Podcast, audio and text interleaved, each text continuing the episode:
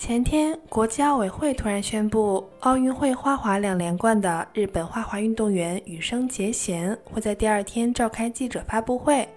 本来在北京冬奥会结束之后，各方就都在猜测羽生结弦会不会退役呢？这下媒体圈可是掀翻了锅盖。发布会还没开始呢，各家报道羽生结弦要退役的通稿就已经发出来了。不过昨天啊，召开记者发布会的羽生结弦确实如大家猜测的那样宣布退役。表示他打算离开一线的赛场，不过并不是放弃花滑，而是以一名职业运动员的身份继续花滑事业。嗨，大家好，这里是旅日，我是 Tina。我是期待以后看到更多羽生表演舞台的 Tina。刚刚我们说啊，羽生宣布退役了，但又说将作为一名职业运动员继续花滑事业。而且我还说期待他更多的表演，是我接受不了羽生退役发疯说胡话了吗？并不是，这里啊先卖个关子，之后再告诉大家为什么羽生退役了，我们反而可能有更多的机会看到他。现在先由我简单转播一下羽生的新闻发布会，讲讲他为什么决定不再参加比赛。谈到他是如何做出这个决定的时候，羽生说。我不打算再参加比赛，是因为在比赛和结果方面我已经竭尽全力，并且得到了我想要的。在这个阶段，我不再想要从比赛结果中寻求认可。他这么说真的不是在凡尔赛。咱们带着不熟悉羽生，只是知道他很厉害的观众，再复习一遍他的履历。他在一三到一六年国际滑冰联盟花样滑冰大奖赛中连续四年冠军。在花滑世锦赛上总共获得七枚金牌，并且在2014年索契奥运会和2018年平昌奥运会上，时隔66年再次实现两连冠。其实羽生不再执着于奖牌的心态早见端倪，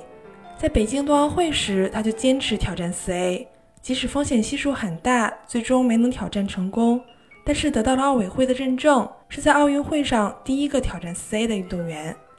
而这次，他在记者发布会中也说，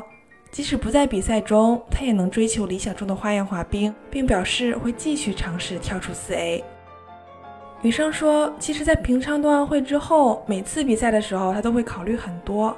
会想自己是不是选择了错误的道路，或者自己还不够努力。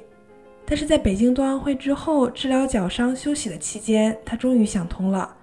所以做出这个决定完全不会感到失落。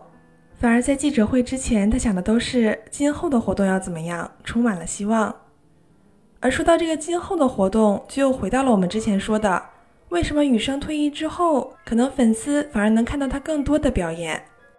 这里我们就要解释花滑中比赛运动员和职业运动员的区别。提到职业运动员，大家想到的应该都是参加各种比赛拿奖的运动员。对应的是在市民体育场馆自己练着玩的业余选手。不过在花滑这项运动上和我们的直觉不同，比赛运动员是一般理解的职业选手，而职业运动员按照我的理解来看，更像是商业选手，整体水平也是要低于比赛运动员的。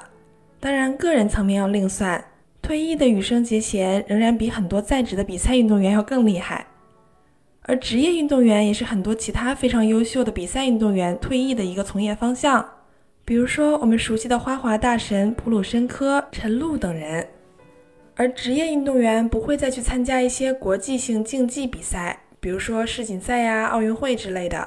而是会参加职业赛或者说商业比赛。商业比赛嘛，顾名思义，赚钱是举办方最在乎的，所以更注重迎合观众口味，吸引眼球。同时，参加职业赛的运动员也能获得更高的收入。他们一般与职业体育俱乐部有合同关系，并且参赛除了获得基本报酬、出场费之外，还有奖金，并且可以通过比赛过程中获得的流量吸引到广告商的赞助。虽然这听起来是运动员的一个很好的出路啊，既可以享受冰场，又可以获得更多的收入，但是想要走上这条道路也并不是那么容易的。比如说，韩国退役女单花样滑冰运动员金妍儿，在索契奥运会之后宣布退役。